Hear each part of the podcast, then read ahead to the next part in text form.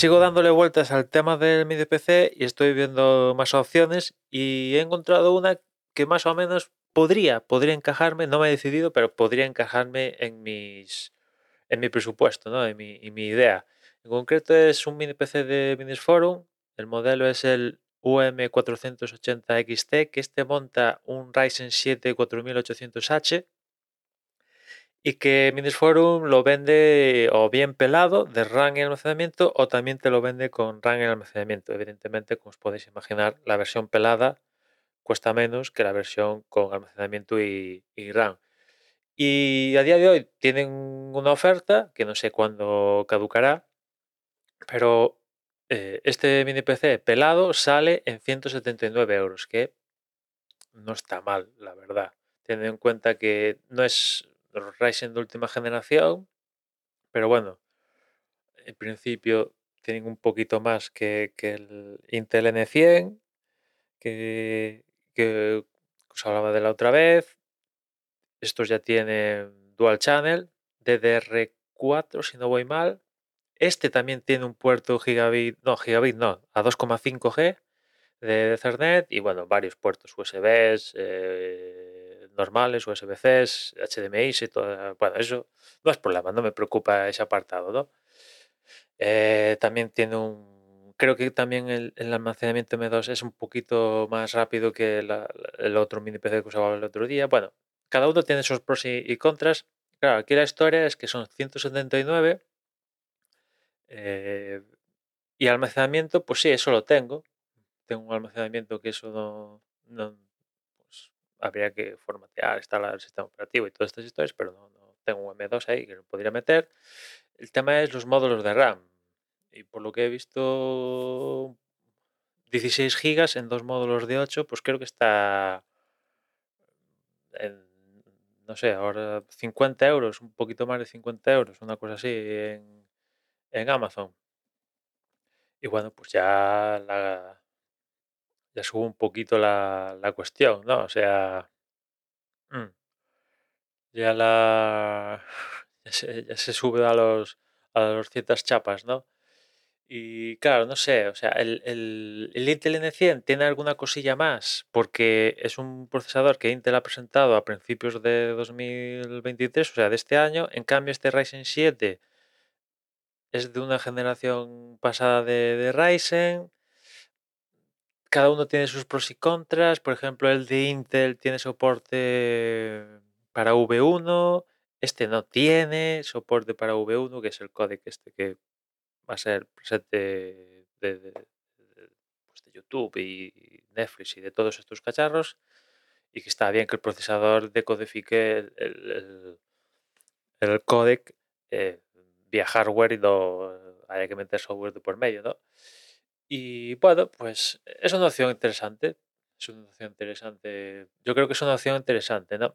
Eh, la verdad que este modelo en concreto también lo venden con el, un Ryzen más moderno, en concreto el Ryzen 5 5600H, el modelo de, de Minis Forum con este procesador eh, pasa del UM480XT al UM560XT. La, lo que pasa es que está agotado. A día de hoy este está agotado y este Ryzen 5 5600H es cierto que tiene menos núcleos que el Ryzen 7, pero es de generación más moderna y bueno, eh, de rendimiento se le parece bastante y a veces lo supera al Ryzen 7, que es de generación antigua. Evidentemente en multinúcleo no lo va a superar porque, como os digo, el Ryzen 7 viejo tiene más núcleos, pero en, en mononúcleo, pues sí que el Ryzen 5 a ser más moderno, pues va mejor.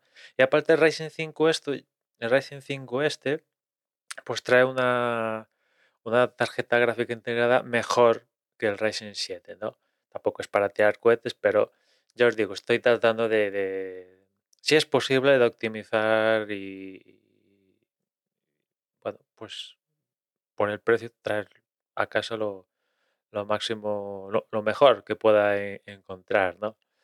Bueno, cada uno tiene, tiene pros y contras, pero también otra, otra contra que, le veo, claro, es un procesador que va a requerir más, estos Ryzen requieren más energía que el, N100 de, de, Intel, que es un mecherito, que ya os comentaba que también un factor que me gustó de, ese, del B-Link en concreto, pero que todos los mini PCs que montan el, el Intel N100 también hacen uso de ello, es que la fuente de, alimentación pues es, un, es muy pequeñita. Es muy pequeñita que en factor de forma es como una Raspberry Pi 4 o 5 de estas, ¿no?